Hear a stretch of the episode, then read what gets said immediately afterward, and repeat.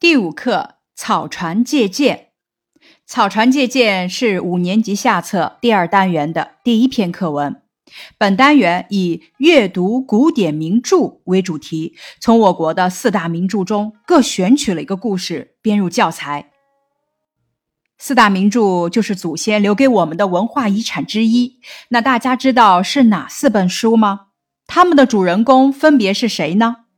《三国演义》主人公。曹操、刘备、孙权、诸葛亮、周瑜，《水浒传》主人公宋江、林冲、鲁智深、武松、李逵，《西游记》主人公唐僧、孙悟空、猪八戒、沙僧，《红楼梦》主人公贾宝玉、林黛玉、薛宝钗、王熙凤。本单元学到的阅读古典名著的方法是学习读小说，关注情节、环境，感受人物形象和借助作品梗概了解名著的主要内容的基础。《三国演义》是中国古典四大名著之一，全名为《三国志通俗演义》，是中国第一部长篇章回体历史演义小说。作者是元末明初小说家罗贯中。本书描写了东汉末年和整个三国时代的社会动乱及几个统治军事集团之间的矛盾和斗争，塑造出关羽、张飞、刘备、诸葛亮、曹操等一批叱咤风云的三国英雄人物。什么是章回小说？章回小说是中国古典长篇小说的一种，是中国古典小说的主要形式，由宋代和元代讲史话本发展而来。章回小说分回标目，段落整齐，首尾完整。说话人不能把每段故事有头有尾的在一两次说完，必须连续讲若干次，每讲一次就等于后来的一回。在每次讲话以前，要用题目向听众揭示主要内容，这就是章回小说回目的起源。章回小说的每一回的标题，往往是一个对仗工整、整齐划一的概括性词句。比如《三国演义》第一回“宴桃园豪杰三结义，斩黄金英雄首立功”，能极好的概括出每一回的。大致内容：草船借箭的故事出自《三国演义》。东汉末年，曹操、刘备、孙权各为一方。当时曹操刚刚打败刘备，又派兵进攻孙权，于是刘备和孙权联合起来抵抗曹操。刘备派诸葛亮到孙权那里帮助作战。诸葛亮草船借箭的故事，就是在孙刘联合抗曹时发生的。草船就是绑满草把子的船，借本意是借用，在这里是取的意思。接下来咱们要学习的这篇课文，就是根据历史小说《三国演义》中有关草船借箭的情节改写，以借箭为明线，以斗智为暗线，描写了诸葛亮同周瑜斗智斗勇。用妙计向曹操借箭，挫败周瑜借立军令状暗害诸葛亮的阴谋，尽显经典作品的艺术魅力。拓展知识：正史中的草船借箭。诸葛亮草船借箭是《三国演义》中最精彩的故事之一。读了这段故事，常常使人对诸葛亮的聪明才智赞叹不已。然而，诸葛亮的一生并没有干过这件事。《三国演义》是小说，虚构成分极多。正史上草船借箭是发生在孙权与曹操的濡须之战。孙权坐船亲自去刺探曹操的军情，被曹操发现，命令士兵射箭攻击。孙权的船被箭射歪，差点沉了。他便让船整个掉头，让箭继续射。这样一来，船就平衡了。孙权就把船开走了。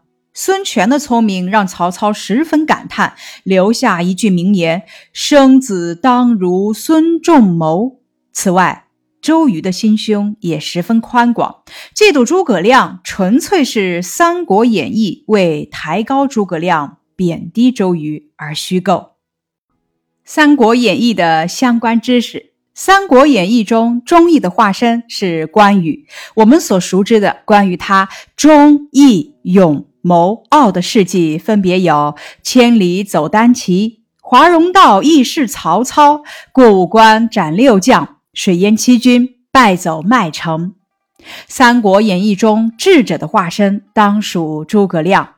书中记叙了有关他的许多脍炙人口的事迹，如火烧赤壁、七擒孟获、六出祁山、空城计、挥泪斩马谡等。《三国演义》中桃园三结义的兄弟分别是：使双股剑的刘备，使青龙偃月刀的关羽和使丈八蛇矛的张飞。《三国演义》书中塑造的曹操、刘备、孙权、诸葛亮、张飞、关羽等人物形象家喻户晓。书中的许多故事，如桃园三结义、三顾茅庐、火烧赤壁、空城计，广为流传。下面咱们介绍一下本书的作者罗贯中，元末明初小说家，名本，号湖海散人。山西太原人，是中国章回小说的鼻祖。其文学成就、著作《三国演义》的出现，标志着我国古代小说从话本阶段向长篇章回体过渡的完成，揭开了我国小说发展史上崭新的一页。其主要作品有杂剧《风云会》、小说《三国演义》等。本课的学习目标。一认识虞、冀等九个生字，会写杜、记等十一个字，会写妒忌、委托等词语。二本课的重点内容，能够按照起因、经过、结果的顺序说出故事的主要内容。三本课的重点内容，能够通过关键语句初步了解故事中人物的特点。四能够大致读懂阅读链接中的原著片段，并能找到课文中相对应的段落。咱们下面学的草船借箭，就是根据《三国演义》第四十六章“用奇谋孔明借箭，显秘计黄盖受刑”前半部分改写而成的，表现了诸葛亮的过人才智、神机妙算。下面咱们开始学习本课的会认字。鱼字义，指玉石的光彩，也比喻优点。组词周瑜，瑕不掩瑜。幔字义，指悬挂起来用作遮挡的布、绸子等。组词窗幔、布幔。弩字义，一种利用机械力量射箭的弓。组词弩弓、弩箭。丞字义，指帮助、辅佐。组词：丞相、县丞。本课的会写字，妒字义，因为别人好而记恨。组词有妒忌、嫉妒、妒火。例句：同学之间不要因互相妒忌而影响团结。例句：他非常妒忌长野的才华，因此对其心生恨意。忌字义，第一种意思指的是嫉妒、憎恨，组词忌才、猜忌；第二种意思指怕、畏惧，组词顾忌、忌惮；第三种意思指境界，组词忌口、忌酒。例句：我们说话要有根据，不能胡乱猜忌。例句：昨天。狂风肆无忌惮地刮了一夜。曹字义，第一种意思指姓，第二种意思指等辈，组词尔曹、吴曹；第三种意思，古代分科办事的官署，组词部曹、公曹。例句：赤壁一战，曹军溃败，死伤不计其数。都。字义指监督、监管、查看，组词督促、监督、督导、督办。例句：已经布置的作业，我们应当认真督促检查。委字义，第一种意思指任派，把事交给人办。组词委任、委派、委以重任。第二种意思指的是曲折婉转。组词委婉、委屈。第三种意思指推脱、推卸。例句：他心里很委屈，又不肯说。例句：百灵鸟的歌声委婉动听。鲁，第一种意思指性。组词鲁班尺。第二种意思指莽撞、愚钝。组词。粗鲁、鲁莽。第三种意思，山东省的别称。组词：鲁菜、鲁酒。例句：他是个急性子，说话粗鲁，你不要介意。例句：他是一个非常粗鲁的人。遮字义，指掩盖、掩蔽、挡。组词：遮盖、遮丑、遮挡。例句。错误是遮盖不住的。例句：用一块大布把这肮脏的地方遮盖起来。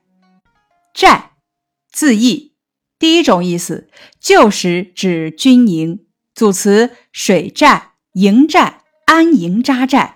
第二种意思指村子。组词：村寨、山寨。第三种意思指防守用的栅栏。组词：路寨。例句。将士们趁着夜色，悄悄地靠近了敌人的水寨。例句：经过几天的长途跋涉，这个部队就地安营扎寨。雷字义，第一种意思指打。组词：自吹自擂，擂鼓。第二种意思指研磨。组词：雷波。例句：运动员刚上场，我们就开始擂鼓助威。例句，在一阵鸣笛声中，几个小伙儿跟着乐点欢快的擂鼓。呐字义，呐喊是大声叫喊。组词，摇旗呐喊，呐喊助威。例句，我们为成功而呐喊。例句，球迷们在比赛高潮时摇旗呐喊。插字义指扎进去，把细长或者薄的东西扎进放入。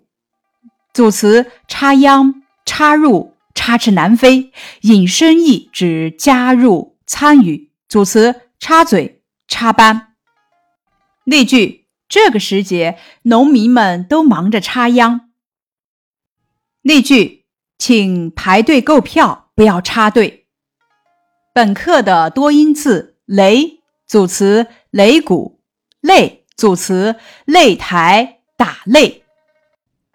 当表示研磨和打的时候，读擂，如擂帛、擂鼓；而表示擂台，古时候比武的台子时，读去声，组词摆擂、打擂。调组词调动、调兵遣将。调组词调节、风调雨顺。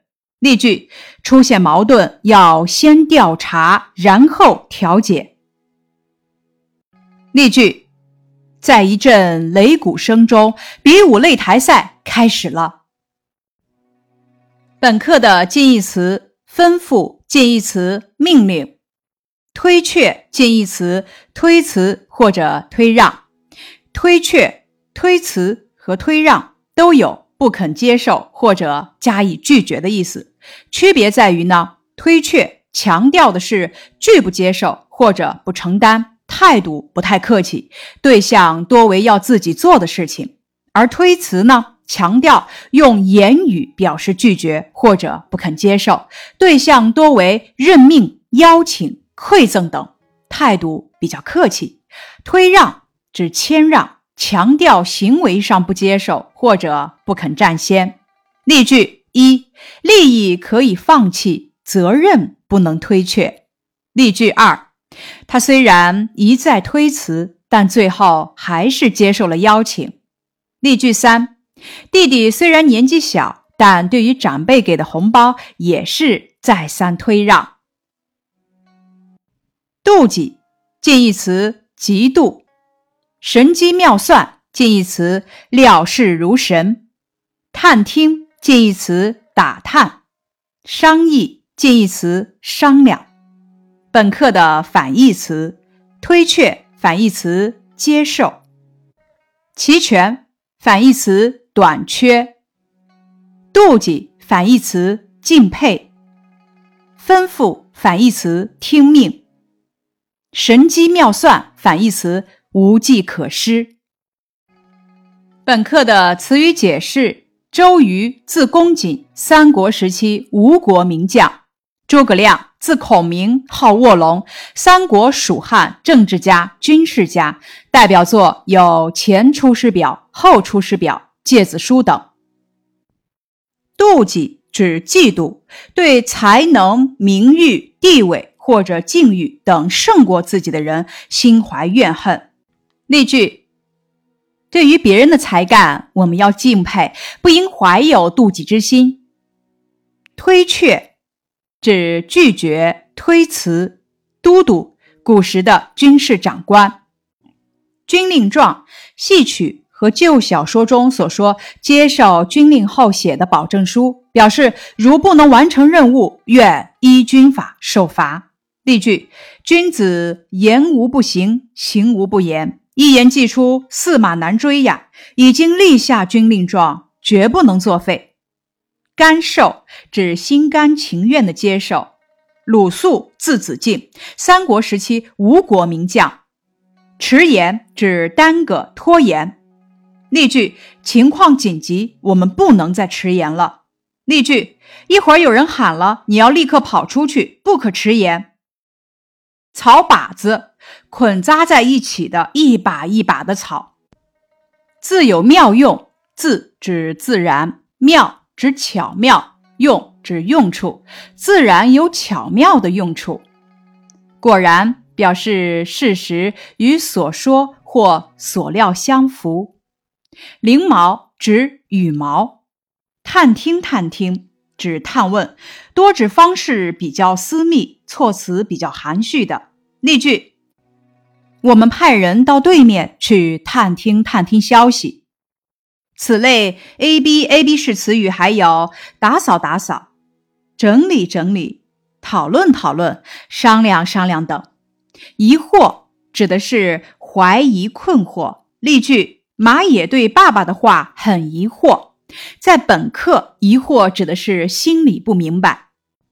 私自指背着组织或有关的人。自己做不合乎规章制度的事，在本文指鲁肃瞒着周瑜，自己拨了船给诸葛亮。调度指管理并安排工作人力、车辆等。例句：从重要的交通中心调度货车。水寨，水边用于防卫的栅栏、营垒。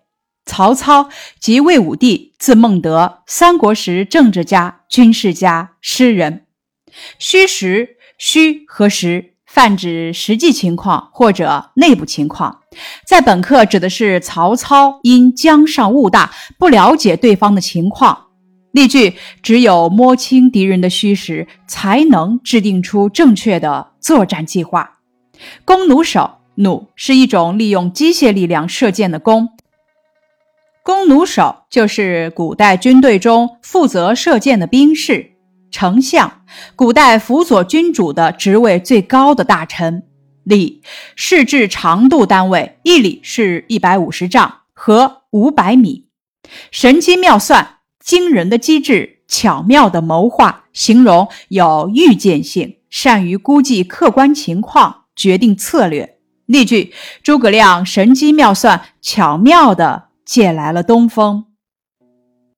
有关诸葛亮的名言一。夫君子之行，静以修身，俭以养德，非淡泊无以明志，非宁静无以致远。二大事起于难，小事起于易。三非学无以广才，非志无以成学。以上是本课的预习内容，感谢你的收听。